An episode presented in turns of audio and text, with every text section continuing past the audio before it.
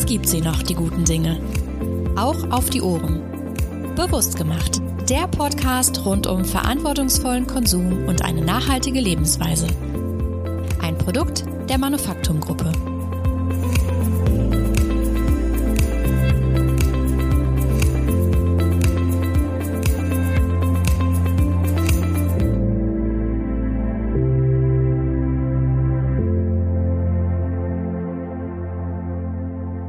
Und damit hallo und herzlich willkommen zur heutigen Ausgabe von Bewusst gemacht. Diesmal geht es um das ernste Thema Klimawandel und was Sie, liebe ZuhörerInnen, praktisch tun können, um zumindest Ihren Garten vor den immer extremer werdenden Wetterperioden zu schützen. Mein Name ist Rebecca Hofmann und ich freue mich sehr, dass Sie wieder dabei sind.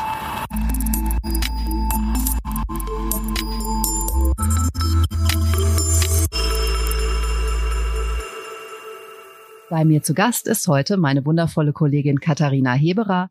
Katharina ist sowohl ausgebildete Gärtnerin als auch Gartenbauingenieurin und arbeitet bei uns als Produktmanagerin für die Bereiche Garten, Pflanzen sowie Haus und Hof. Außerdem ist sie die Autorin unseres sehr erfolgreichen Buchs Das Manufaktum Gartenjahr und bereichert auch die dazugehörende Online-Version immer wieder mit neuen und wertvollen Tipps. Herzlich willkommen, Katharina. Ich freue mich sehr, dass du da bist. Ja, hallo Rebecca. Ich freue mich auch schon sehr auf unser Gespräch. Ich mich auch.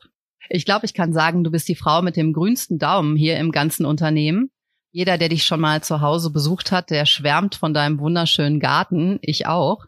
Vielleicht erzählst du uns erstmal was von dir. Wie hast du deine Liebe zu den Pflanzen entdeckt und wie bist du überhaupt bei uns gelandet? Mir wurde der grüne Daumen quasi in die Wiege gelegt. Meine Eltern haben schon immer einen sehr großen Garten gehabt und haben ihn auch noch. Den gibt es inzwischen schon seit ungefähr 50 Jahren. Bei uns lag der Schwerpunkt immer auf äh, dem Thema Gemüsegarten und da geht's dann auch in Richtung Selbstversorgung. Das haben meine Eltern schon sehr, sehr früh praktiziert, als es noch überhaupt nicht so trendy war, wie es jetzt gerade ist. Naja, und für mich war es dann eben einfach ganz selbstverständlich, auch immer mit in den Garten zu gehen, da mein eigenes kleines Beet zu haben und Radieschen anzubauen, wie man das als Kind halt so macht.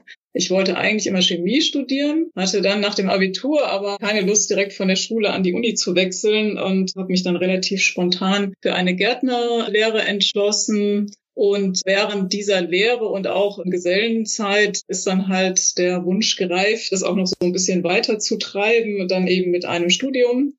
Das habe ich dann in Osnabrück gemacht. Und als ich dann fertig war, ich wollte gerne irgendwas mit Züchtungsforschung machen oder im Bereich Düngelehre. Da gab es aber überhaupt keine passenden Stellen dazu.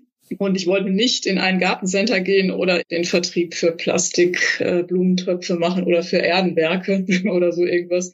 Naja, und dann äh, hielt ich auf einmal den ersten Pflanzenkatalog von Manufaktum in den Händen und der hatte mich total fasziniert. Also das war so ganz, ganz anders äh, als das, was man ansonsten kannte in der Branche. Und da habe ich mich dann initiativ beworben.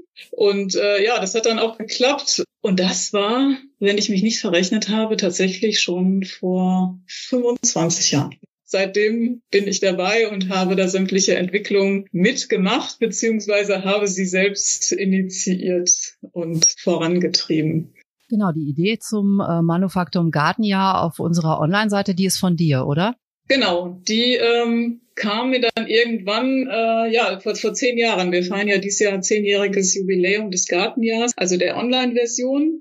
Äh, zu meiner Arbeit gehört, dass ich mich auf dem aktuellen Stand halte, was in der Gartenbranche so los ist. Und äh, dazu gehört dann eben auch das Studium der verschiedenen Gartenzeitschriften. Da habe ich ungefähr sechs oder sieben im Abo. Und äh, in vielen dieser Zeitschriften gibt es immer eine Rubrik, die nennt sich, was jetzt zu tun ist oder irgendwas in dem Sinne, also sprich, es geht darum, was man eben zur jeweiligen Jahreszeit oder auch im jeweiligen Monat im Garten eben tun sollte. Die sind in der Regel aber immer sehr kurz gehalten und mir fehlte dann oft eine genauere Beschreibung, wie man es tut zum einen, aber vor allen Dingen auch warum man es tun sollte. Also sprich, welche gärtnerischen oder botanischen oder sonstigen Hintergründe dazu führen. Und das war dann für mich der Anlass, das ähm, mal so zu machen, wie ich es gerne lesen würde. Und das waren die Ursprünge für diesen Online-Auftritt des Gartenjahres. Und ich weiß jetzt gar nicht mehr genau, wann es war, aber ein paar Jahre später kam dann der Ulmer Verlag auf mich zu, also ein renommierter Gartenbuchverlag und schlug dann eben vor, dass wir diese Online-Variante des Gartenjahres auch als Buch verlegen könnten. Naja, das war natürlich eine große Ehre, wo ich dann schnell zugesagt habe. Und so ist dann eben auch das Buch entstanden. Und das ist inzwischen auch schon in der zweiten Auflage publiziert. Mhm. Und deswegen bist du auch prädestiniert für unser heutiges Thema. Aber bevor wir jetzt gleich richtig in die Materie starten und uns mit den konkreten Folgen des Klimawandels für GartenbesitzerInnen beschäftigen, da war es mir wichtig, erstmal zu wissen, wo stehen wir überhaupt. Und deswegen habe ich über den aktuellen Stand der Dinge im Vorfeld zu unserem Gespräch schon einmal mit Andreas Friedrich gesprochen. Andreas Friedrich ist Meteorologe beim Deutschen Wetterdienst. Und was er mir zur Entwicklung unseres Klimas gesagt hat, das hören wir uns jetzt gemeinsam an. Herr Friedrich, wie entwickelt sich denn das Wetter in Deutschland? Was kann beobachtet werden? Ja, bei den letzten Jahren oder man kann es ja eigentlich ausdehnen auf Jahrzehnten, äh, stellen wir natürlich fest, dass wir mitten in Zeiten der Klimaerwärmung uns befinden. Wir haben praktisch jetzt schon seit zwölf Jahren zu milde Winter erlebt. Wir haben auch die wärmsten Jahre, die es seit Beginn regelmäßiger Wetteraufzeichnungen 1881 gibt. Die sind fast durchweg in diesem Jahrtausend aufgetreten und auch das letzte Jahr 2022 gehörte wieder zu den Top drei der wärmsten Jahre in Deutschland. Also man sieht, das Thema Klimaerwärmung hat sich in den letzten Jahren in Deutschland noch verschärft. Und wenn man jetzt einen Ausblick wagt auf die Zukunft, worauf müssen wir uns da einstellen? Ja, wenn Sie jetzt erstmal 2023 ansprechen, dann müssen wir Meteorologen immer sagen, so die übliche Wettervorhersage, die man ja kennt, das können wir Meteorologen immer nur für einen Ort und sieben bis zehn Tage in die Zukunft prognostizieren. Das heißt, danach ist keine seriöse wissenschaftliche Wettervorhersage mehr möglich, sodass wir jetzt also für 2023 leider keine Wettervorhersage haben. Was allerdings in den letzten Jahren in der Forschung der Metrologie äh, versucht wird, ist sogenannte Trends äh, oder auch Klimasimulationen zu rechnen. Bei den Trends, äh, die man berechnet, hat man spezielle Wettervorhersagemodelle, die auch den Ozean mit einbeziehen und die dann mit diesem Ozean-Atmosphärensystem versuchen, so eine Trendberechnung zu machen. Da können wir jetzt zumindest mal für die nächsten drei bis sechs Monate einen ganz groben Trend berechnen. Und was da zum Beispiel jetzt äh, herauskam, ist, dass wir sowohl im Frühjahr, das heißt, das ist für uns Metrologen immer der Zeitraum März, April, Mai, ein zu warmes Frühjahr erwarten, etwa ein halbes bis ein Grad wärmer als im Mittel der letzten 30 Jahre. Und auch so der erste Ausblick auf den Sommer 2023 äh, deutet in diese Richtung, dass es auch da wieder wärmer als in den letzten 30 Jahren sein soll, was allerdings in Zeiten der Klimaerwärmung eigentlich schon fast Standard ist. Denn ich hatte es ja gesagt, die letzten zwölf Jahre waren fast einheitlich zu warm. Geht der Klimawandel denn schneller voran, als man gedacht hat, oder ist der so, wie man ihn quasi prognostiziert hat? Ja, wenn man das für Deutschland und äh, für Mitteleuropa sieht, äh, ist er sogar eher noch etwas äh, beschleunigt im Vergleich zu Simulationen, die wir noch vor 20, 30 Jahren hatten. Also da kann man sagen, wir sind da eher auf der Überholspur als auf dem Weg der Besserung. Mhm. Vielen Dank. Soweit also Andreas Friedrich vom Deutschen Wetterdienst. Katharina, ich habe ja vorhin schon kurz erwähnt, dass du selbst stolze Gartenbesitzerin bist. Wie ist denn deine persönliche Erfahrung? Musstest du irgendwas umstellen in den letzten Jahren? Hast du irgendwas anders gemacht? Ähm, also in meinem speziellen Gartenfall muss ich mich nicht umstellen, weil ich sehr äh, besondere Standortbedingungen in meinem Garten habe. Ich wohne in der Dortmunder Innenstadt und habe einen Garten im Hinterhof, der dann auch leider in so einer Ecke liegt und er wird von der einen Seite nach Süden und auf der anderen Seite nach Westen begrenzt von sehr hohen Häusern, sprich die eine Hälfte des Gartens liegt ganzjährig im Schatten und die andere Hälfte kriegt ungefähr äh, die Hälfte des Jahres Sonne, so dass ich dann ja einen ganz krassen Übergang in meinem Garten habe. Da läuft dann wirklich so eine Demarkationslinie zwischen sehr, sehr sonnig und sehr, sehr schattig äh, dann im Sommer dadurch. Das habe ich bisher auch noch nie gehabt. Aber um nochmal auf den Garten von meinen Eltern zurückzukommen, da kann man das auf jeden Fall beobachten. Also man kann es in der ganzen Region eigentlich beobachten. Siegerland war zu meiner Kindheit eigentlich als absolutes Regenloch verschrien. Also da war es halt immer sehr, sehr nass. Und das hat sich stark geändert. In den letzten Jahren gibt's auch dort sehr heiße, sehr lange Trockensommer. Das kenne ich aus meiner Kindheit so nicht. Also es war natürlich sommerlich, aber dass wirklich monatelang kein Regen fiel, das äh, ist absolut neu. Und man hat manchmal den Eindruck, wenn wir telefonieren, trainieren und ich dann sage, ach, hier hat es endlich mal geregnet, dann sagen meine Eltern ja hier aber nicht. Also da hat sich das Klima sehr stark geändert. Da ist jeden Sommer die Wiese komplett braun und da kann man schon eine deutliche Veränderung beobachten. Man liest ja auch immer wieder davon, dass sich die Böden eigentlich gar nicht mehr erholen können, weil es zu wenig regnet. Ja, also man ist immer ganz erstaunt. Ich schaue jetzt auch gerade aus dem Fenster und es regnet schon wieder. Aber was dann tatsächlich äh, unten in den Böden ankommt, das ist dann nochmal eine ganz andere Sache und man wundert sich dann immer, dass es trotzdem Defizite bei der Wasserversorgung gibt wir haben auch in der Regel kein Frühjahr mehr in den letzten Jahren. Das äh, fällt als Jahreszeit quasi aus. Wir haben es in den letzten Jahren immer so gehabt, dass der Februar und März sehr winterlich sind. Das haben wir dieses Jahr ja auch wieder. Und dass es dann im April sofort Frühsommer wird. Und es fehlt eigentlich diese, diese Frühjahrswochen dazwischen, in denen man dann eben einen Übergang hätte.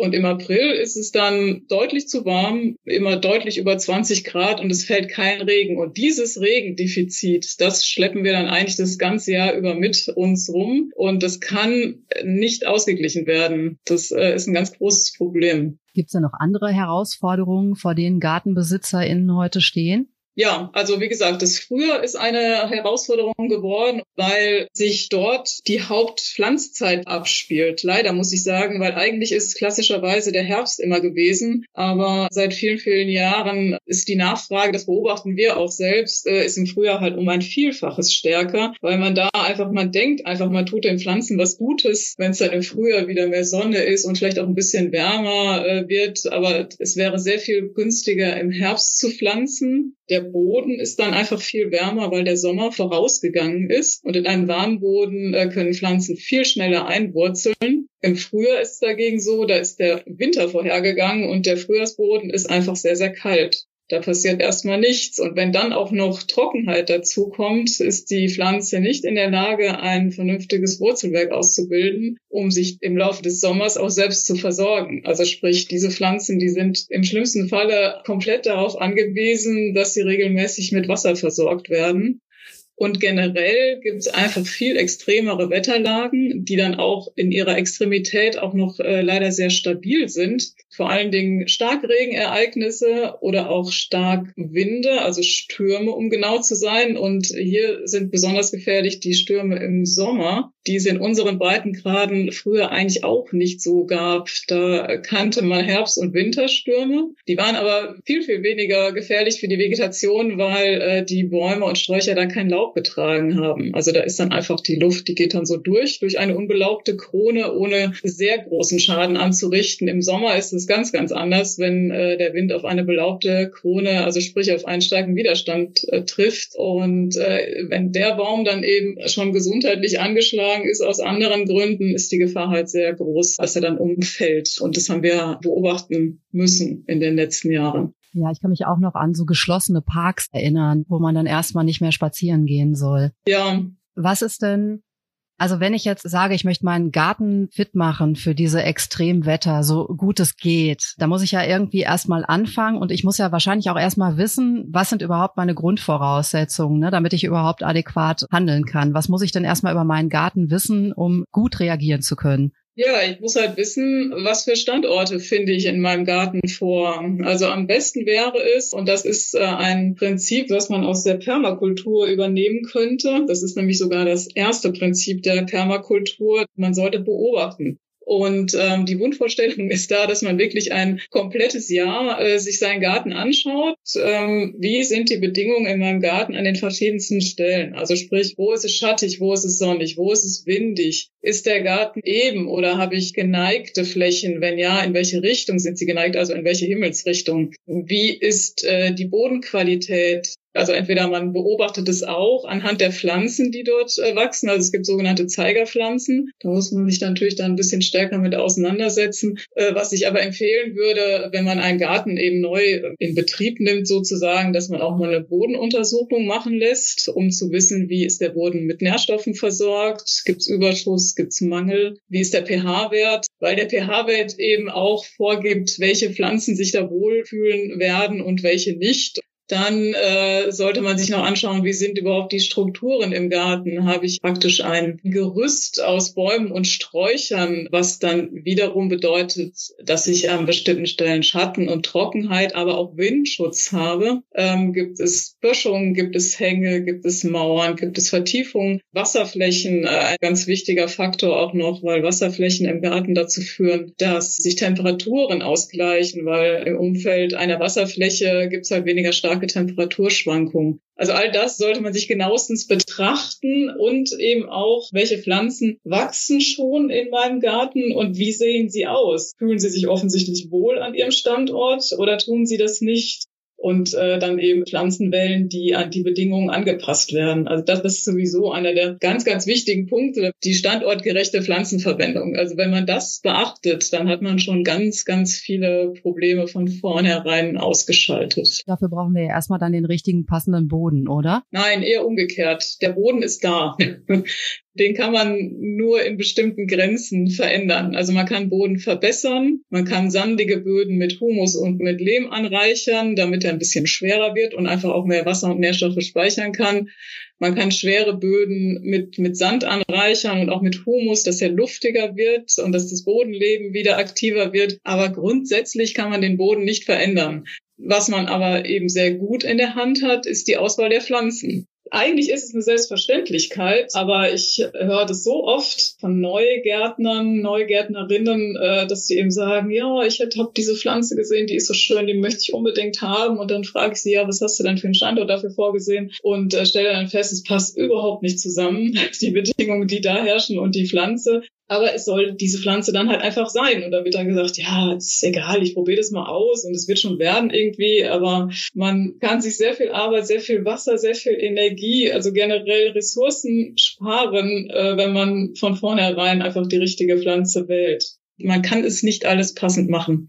Nee, das meinte ich damit auch nicht, obwohl, wo du das jetzt gerade gesagt hast, ich würde es wahrscheinlich genauso machen. Ich würde auch denken, ach ja, diese Pflanze blüht so schön oder die kann ich ernten nachher und dann würde ich auch eher danach gehen. Aber es macht natürlich Sinn, wie du sagst, dass man sich den Boden anguckt und die Pflanzen dementsprechend wählt. Ganz kurz kann ich dazu sagen, äh, zu meinem Garten, der ist extrem schattig und ich habe da gar keine andere Chance, den zu begrünen, indem ich wirklich nur Pflanzen verwende, die mit diesen Bedingungen äh, klarkommen. Und es führt dazu, dass ich da wirklich ganz wenig Arbeit mit habe kennst dich halt auch sehr gut aus mit den Pflanzen. Ja, man kann sich auch beraten lassen.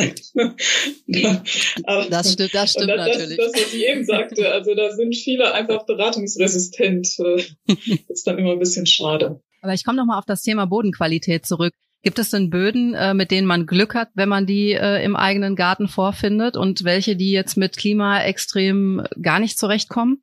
Glück hätte man mit dem sogenannten guten Gartenboden, wie es dann immer so schön heißt. Das ist dann in der Regel ein nährstoff- und humusreicher, lehmiger Boden, der eine gute Struktur hat. Also die sogenannte Krümelstruktur ist da das A und O der ein ganz reiches Bodenleben hat. Also das sind dann die Mikroorganismen, das sind Pilze, vor allen Dingen die Mykorrhiza-Pilze, die in Symbiose mit ganz vielen Pflanzenwurzeln leben und äh, die sich dann gegenseitig fördern. Das sind Bakterien, das sind Regenwürmer, ganz wichtig. Und diese guten Böden haben dann eben auch eine gute Speicherfähigkeit für Nährstoffe und für Wasser. Schwieriger wird's, äh, wenn der Lehmanteil zu hoch wird oder auch der Tonanteil und diese Böden dann ja sehr sehr kalt sind und auch wenig Wasser durchlassen, was äh, ein Problem ist für die Pflanzenwurzeln, weil äh, die dann unter Umständen faulen und es ist auch ein Problem für Teile dieses Bodenlebens, die eben auch einen gewissen Anteil an Sauerstoff brauchen. Da müsste man dann eben Sand einarbeiten, da müsste man Humus einarbeiten, um äh, diese Böden dann ein bisschen lockerer zu machen. Und sehr sandige Böden sind auch problematisch. Die sind sozusagen inkontinent. Da geht der Niederschlag einfach durch, versickert bis in die Tiefe und die Pflanzen haben gar keine Chance, zwischendurch das Wasser aufzunehmen. Das gleiche gilt dann eben auch für Nährstoffe. Auch da sollte man eben Humus anreichern, äh, durch Kompost zum Beispiel oder durch abgelagerten Mist, wenn man da eine Quelle hat. Man kann äh, Gesteinsmehl zugeben. Das ist ein sehr guter Bodenverbesserer, der die Speicherfähigkeit erhöht. Das gleiche gilt für Pflanzenkohle. Das ist so ein Bestandteil dieser sehr, sehr fruchtbaren Terrapreta-Erde. Und die gibt's inzwischen auch tatsächlich zu kaufen, diese Pflanzenkohle. Ist jetzt gerade auch äh, stark im Kommen. Das wären so Maßnahmen, die man da treffen kann. Also steht am Anfang erstmal eine ordentliche Umgrabaktion. Nein, also das auf gar keinen Fall. Umgraben äh, schädigt den Boden viel, viel mehr, als dass es irgendwie nützt, weil dieses besagte Bodenleben völlig aus den Fugen gerät. Also es gibt eben Organismen, die mehr Sauerstoff brauchen, die sind dann eben weiter oben angesiedelt. Dann gibt es welche, die eher anaerobe Bedingungen bevorzugen, die sind dann unten. Und wenn man umgräbt, kann man sich sehr gut vorstellen, wandern die einen nach oben und die anderen nach unten und befinden sich jeweils in einem Milieu, mit dem sie überhaupt nicht klarkommen. Und man macht unter Umständen auch diese besagte Krümelstruktur kaputt. Also umgraben wirklich nur in Ausnahmefällen, wenn man sehr schwere Böden hat, die einfach belüftet werden müssten. Ansonsten reicht ein Lockern, zum Beispiel mit einer Gabel oder eben einfach das Durchziehen. Da ist der Sauzahn ist ein ganz wichtiges Werkzeug oder eben auch Hacken, Rechen, wie auch immer. Und da kann ich dann schon die anderen Materialien einarbeiten mit dem Rechen oder Sauzahn. Genau, genau. Das kann man äh, praktisch in einem Aufwasch dann erledigen. Alles klar. Wenn wir jetzt mal so an die letzten Jahre denken und wir denken an diese 38 Grad Tage, die wir dazwischen dann immer hatten, dann ist ja das Hauptproblem erstmal die Hitze, oder? Ja, auch. Viele Pflanzen verbrennen tatsächlich. Also gerade Salat zum Beispiel ist da sehr anfällig für. Ähm, das größere Problem ist aber der Wasserverlust, der bei Hitze äh, stattfindet und im schlechtesten Falle auch noch bei Wind. Ähm, und dieser Wasserverlust, der kann einmal nach oben ablaufen, äh, das ist dann das Verdunsten, oder nach unten das Versickern. Zum Versickern habe ich im Prinzip ja eben schon einige äh, Dinge genannt. Da geht es dann eben darum, dass man den Boden entsprechend aufbereitet. Und ähm, Stichwort Verdunsten, da kommt natürlich das große Thema Mulchen ins Spiel, ganz, ganz, ganz wichtig. Und zwar auf sämtlichen sogenannten offenen Bodenflächen, also Boden, der nicht bewachsen ist. Also, also Beete oder ja. dementsprechendes. Äh, genau, Beete, aber auch, ich habe eben auch einen relativ großen Anteil an Topfpflanzen. Und äh, wenn man relativ große Gefäße hat, ähm, dann hat man auch einen relativ großen Anteil an offener Erde in diesem Gefäß. Und da mache ich es dann eben auch so, dass ich den Grasschnitt von der Wiese, äh, also damit bedecke ich dann eben auch den Boden in Gefäßen. Das ist das A und O, dass der Boden ständig bedeckt wird. Was mache ich, wenn ich keine großen Rasenflächen habe, die ich regelmäßig mähe und dadurch auch keinen Grasschnitt in der Art und Weise verwenden kann, wie du das gerade gesagt hast? Was kann ich dann nehmen?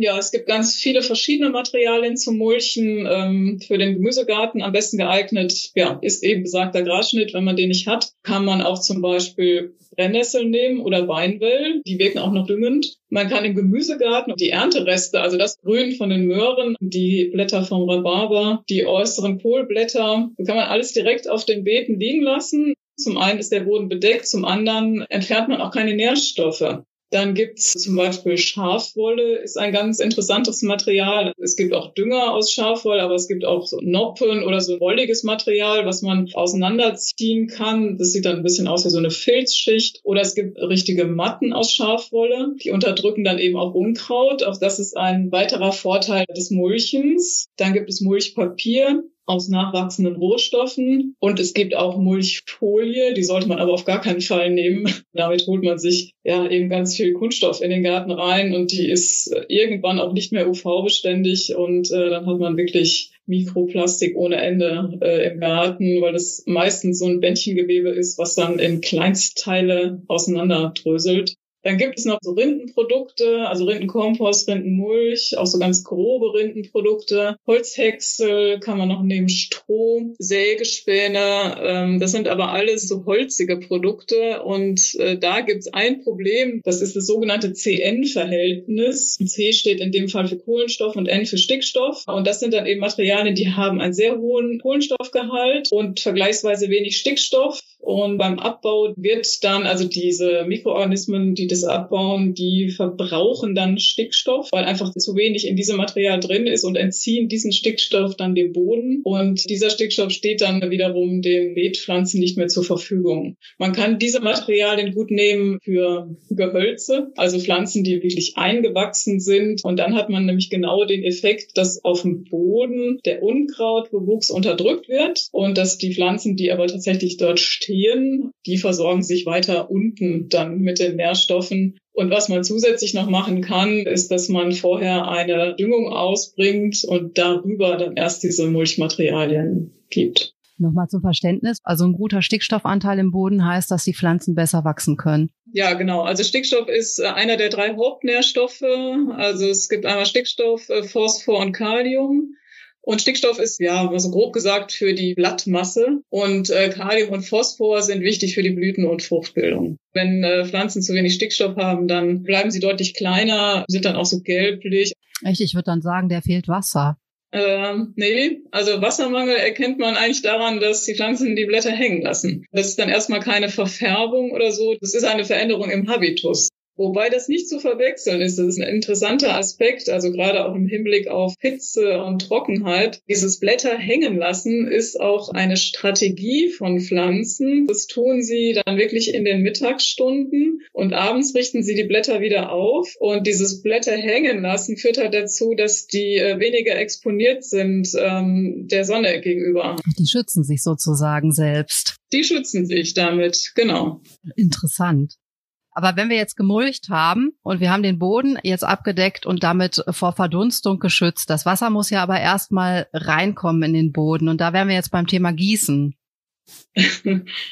ja, das stimmt. Zum Thema Gießen generell muss ich sagen, dass Gärten großflächig zu beregnen, also mit diesen, mit diesen Schwenkregnern, die dann immer so hin und her wandern oder mit Kreisregnern, das ist nur in den seltensten Fällen angebracht. Also eigentlich nur dann, wenn man eine größere Wiesenfläche ausgesät hat und äh, die so lange halten muss, bis die Saat gekeimt ist. Ansonsten ist das einfach eine viel zu ineffiziente Methode und es geht sehr, sehr viel Wasser dabei verloren. Viel, viel besser ist es ganz gezielt zu gießen mit der guten alten Gießkanne und das dann äh, vorzugsweise auch ohne Brause, weil auch die Brause ist wieder so wenig gezielt. Am besten macht man sie ab und gießt dann wirklich direkt an den Fuß der Pflanze und dann auch direkt in Bodennähe. Und was man noch beachten sollte, ist, äh, dass es viel besser ist, nicht jeden Tag zu gießen und dann äh, unter Umständen nur immer so ein bisschen, sondern dass man seltener gießt und dann aber sehr, sehr durchdringend. Dass das Wasser dann auch wirklich versickert, dass der Boden bis in die Tiefe durchfeuchtet wird, weil damit kann man auch einen anderen Effekt fördern. Also man kann die, die Pflanzen in gewisser Weise so ein bisschen erziehen. Sie werden nämlich dadurch angeregt, tieferes Wurzelwerk zu bilden. Ansonsten ist, äh,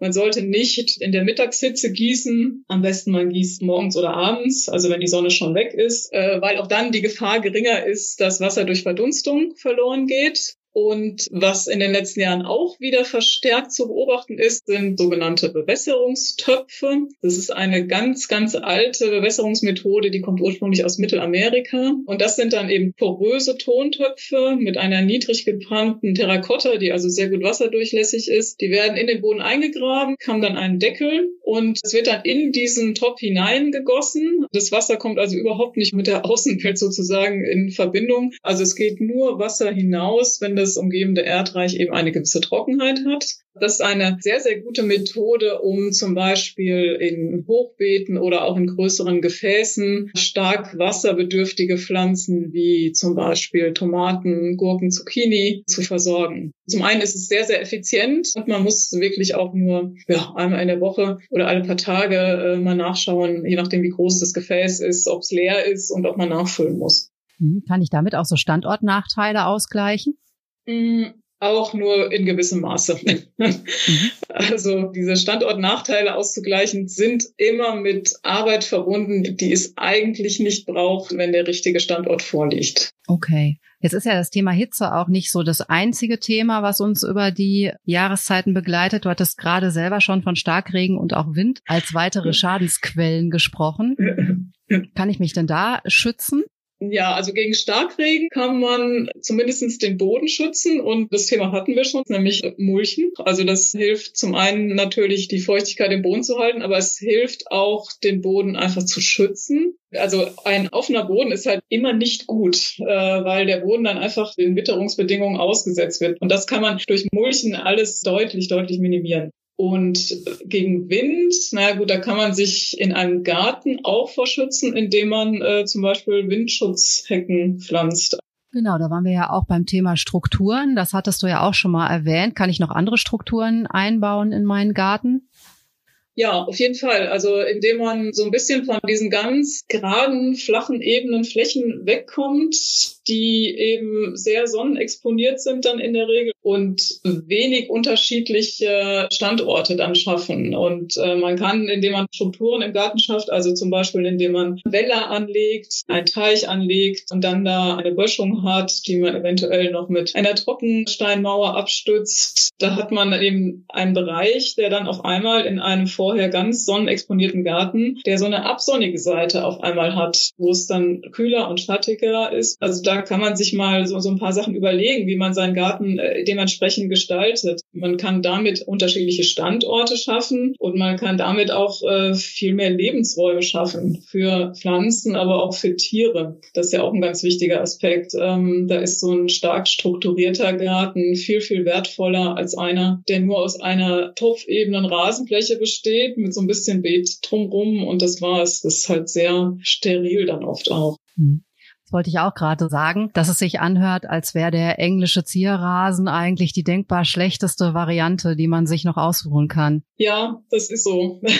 Das ist zwar das Vorzeigeprojekt aus dem Gartenland England, aber es ist einfach veraltet. Ein Rasen ist ein Kandidat, der vermutlich in den nächsten Jahren einfach bei uns nicht mehr überlebensfähig ist. Zumindest kein dauerhaft grüner Rasen, weil der braucht einfach viel zu viel Pflege. Den muss man ständig mähen, der muss gedüngt werden und der muss vor allen Dingen regelmäßig gewässert werden. Also da müsste man sich wirklich überlegen, ob man eher auf naturnahe Wiesen übergeht. Was ist denn der Unterschied zwischen so einem ganz normalen Rasen und einem Wiesengarten? Also ein Rasen ist quasi eine Monokultur, äh, der besteht aus ja, drei oder vier verschiedenen Grasarten. Da wächst ansonsten nichts anderes drin. Vielleicht mal ein Gänseblümchen, die werden aber auch dann gerne mal ausgestochen. Es gibt sogar in England, das fand ich besonders krass, ich habe mich immer geweigert, dieses Werkzeug zu listen, gibt es einen sogenannten Daisy wieder. Also Daisy ist das Gänseblümchen und wieder ist der Jäter. Das ist ein Spezialwerkzeug, was allein für den Zweck erfunden wurde, um äh, Gänseblümchen aus dem Rasen rauszuhebeln. Und das ist halt eine ökologisch mehr oder weniger tote Fläche. Da kommt nie irgendetwas zur Blüte. Da hat kein einziges Insekt etwas von, von so einer Fläche. Und eine Wiese ist natürlich was ganz anderes. Die wächst hoch, also sie wird zweimal im Jahr gemäht und zwischendurch äh, hat man eben diesen höheren Bewuchs. Es kommt alles zur Blüte. Es gibt auch da viel mehr Strukturen, viel mehr verschiedene Lebensräume. Also einmal in Bodennähe, wo es dann eher schattig und eher kühl ist, dann in dem mittleren Bereich und dann eben ganz oben, wo es, äh, wo sonnig und warm ist. Also da hat man viel, viel mehr Vielfalt in jeglicher Hinsicht. Aber ich will natürlich auch meine Stühle und Tische in den Garten stellen können. Aber so hoch wächst es dann nicht. Äh, man kann ja eine Wiese anlegen und sich immer so ein Teil etwas häufiger runtermähen. Das geht ja auch. Also es ist jetzt nicht so, dass man seinen Garten nicht mehr vernünftig nutzen kann. Das äh, soll natürlich damit überhaupt nicht bezweckt werden, aber da gibt's deutlich bessere und eigentlich auch sehr viel schönere Varianten als dieses klassische äh, Konstrukt aus Rasen und Beete drumherum. Mhm. Jetzt sind wir ja schon beim Thema Pflanzen angekommen. Welche Pflanzen sind denn zukunftsträchtig, um die jetzt zu pflanzen oder zu säen? Generell ähm, sind es natürlich Pflanzen, die einfach besser mit Hitze und Trockenheit äh, klarkommen. Also gerade bei den Bäumen ändert sich ja einiges im Moment. Einige südosteuropäische Arten, die werden Einzug finden in unsere Wälder, weil da eben die Fichte raus verschwinden wird. Die Buche hat ganz große Probleme und da müssen jetzt eben Baumarten gefunden werden, die eher mit den neuen Bedingungen zurechtkommen. Welche wären da gibt das? auch zum Beispiel Esskastanien, Rubinien, ja, an Waldbäumen fällt mir jetzt gerade nichts weiter ein. Für den Garten gibt's aber die Blumenesche zum Beispiel, der Judasbaum. Die Felsenbirne ist ein hiesiges Gewächs, was sehr gut geeignet ist. Die Elsbeere ist ein alter Waldbaum, der jetzt hoffentlich eine Renaissance haben wird. Es ist natürlich ein heiß umstrittenes Thema, also gerade für den Bereich Naturgarten und das Thema heimische Pflanzen. Das sind natürlich alles keine heimischen Pflanzen, die kommen dann aus ganz anderen Vegetationsgebieten. Da streiten sich im Moment noch die Geister, was jetzt das größere Problem ist, die Klimabeständigkeit oder quasi der Artenschutz. Da bin ich mal gespannt. Wir haben ja jetzt tendenziell eher darüber gesprochen, was man tun kann, wenn man so eine neue Gartenfläche in Besitz nimmt. Die meisten Zuhörerinnen und Zuhörer, die haben schon einen Garten und der ist ja wahrscheinlich auch schon bepflanzt. Heißt das für die Menschen eigentlich, dass sie sich von Pflanzen verabschieden müssen? Ja, das kann durchaus sein. Über das Thema Rasen haben wir schon gesprochen. Das wäre auf jeden Fall so ein Kandidat, der wahrscheinlich äh, seltener vorkommen wird. Dann sind es die ganzen großlaubigen Ziergehölze vor allen Dingen, also zum Beispiel Hortensien, Rhododendren. Das sind eben Pflanzen, die feuchte, kühle Bedingungen brauchen, die wir dann zunehmend weniger haben werden. Es sind vermutlich auch viele Prachtstauden, die sehr hoch werden, also Phlox, Rittersporn oder Dahlien. Das sind dann alles Kandidaten, die nur noch an bestimmten Standorten richtig gut wachsen werden. Ich hatte dazu mit unserem Staunlieferanten auch letztens gesprochen. Der hatte ein sehr, sehr großes Sortiment und äh, der berichtete mir auch, ja, dass er Teile seines Sortiments inzwischen kaum noch verkauft und äh, er auch verschiedene Arten dann einfach rausgenommen hat, weil die in unseren Breitengraden inzwischen nicht mehr gut wachsen. Im Gegenzug dazu hat er dann aber auch andere Arten hinzugenommen, die früher nur so ein Rand- oder Nischendasein gefristet haben, die inzwischen aber sehr gut funktionieren. Ein Tipp von mir wäre, das praktiziere ich eben auch in meinem Garten, dass man eben beobachtet, welche Pflanzen siedeln sich selbst im Garten an. Also das kann sein, dass sie einfach zufliegen von irgendwoher, also durch Wind oder vielleicht auch das Vögel Samen einschleppen und dann zu gucken, wo siedeln sie sich denn an? Und das sind dann in der Regel die Standorte, wo sie perfekt hinpassen, wo sie ihr komplettes Potenzial ausspielen und wo sie überhaupt keinerlei Pflege bedürfen. Da muss man dann einfach mal was zulassen und das ergibt dann oft überraschend schöne Pflanzenbilder, die sich automatisch ergeben haben. Also das finde ich immer extrem faszinierend, was sich da von selbst so zusammenfindet und und wie toll gestaltet in Anführungszeichen das dann aussieht. Also einfach mal die Kontrolle abgeben. Genau. Natürlich nur bis zu einem gewissen Grad, weil viele Pflanzen, die sich sehr stark aussehen, die neigen natürlich dazu, dann irgendwann auch mal lästig zu werden. Aber das ist dann meistens kein so großes Problem, zumindest mal nicht bei den Gartenpflanzen. Was wären denn Pflanzen, die gut geeignet sind, um zukünftig den Wetterverhältnissen zu trotzen? Auf jeden Fall die ganze Gruppe der Wildpflanzen und auch der Wildstauden, weil diese Pflanzen sind in der Regel vitaler als Zuchtformen. Und wenn man da dann eben die wählt, die auch ihre Herkunft in trockenen und heißen Gebieten haben, ist man da schon auf der sicheren Seite. Und damit hätte man auch einen guten Beitrag geleistet zur Förderung der Artenvielfalt bei den Insekten, weil es hier ganz, ganz enge Verbindungen oft gibt äh, zwischen Pflanze und Tier. Und wenn die Pflanzen einfach nicht mehr da sind, dann sind auch irgendwann diese Tiere weg, die darauf angewiesen sind. Also damit könnte man einfach mehrere Fliegen mit einer Klappe schlagen. Man hat standortgerechte und sehr robuste Pflanzen, die eben auch die Artenvielfalt im Bereich der Fauna fördern. Das ist ja auch ein sehr wichtiges Thema. Auf jeden Fall, ja. ja. Apropos richtige Pflanzen, was ist denn mit Gemüsebeeten und Obstbeeten?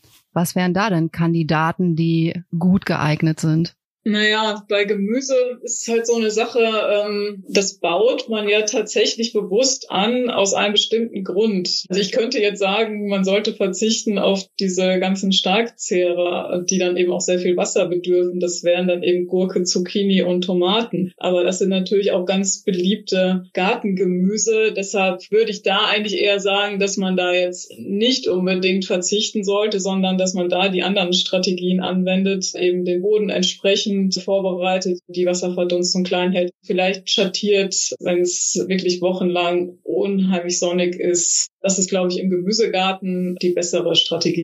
Okay, das hört sich aber schon an danach, dass relativ viel zu beachten ist, um seinen Garten wirklich gut vorzubereiten auf die Wetterumschwünge, die da vielleicht noch kommen mögen. Hat man da dann noch Lust aufs Gärtnern? Ja, ich denke schon. Also ich finde es gerade interessant, in solchen Zeiten zu gärtnern, weil man dann auch, ja, man ist gefordert, aber wenn man es dann eben richtig macht, dann wird man dafür auch belohnt, wie eigentlich immer im Garten. Das ist ein schönes Schlusswort. Katharina, schön, dass du da warst und dass du dein Wissen mit uns geteilt hast. Vielen Dank. Ja, sehr gerne.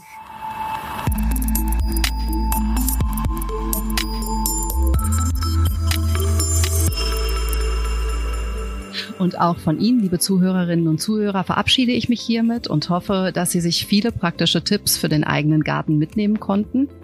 Hören Sie auch in zwei Wochen wieder rein. Da sind wir mit einem neuen spannenden Thema wieder für Sie da. Bis dahin wünsche ich Ihnen alles Gute und nicht vergessen, bleiben Sie bewusst.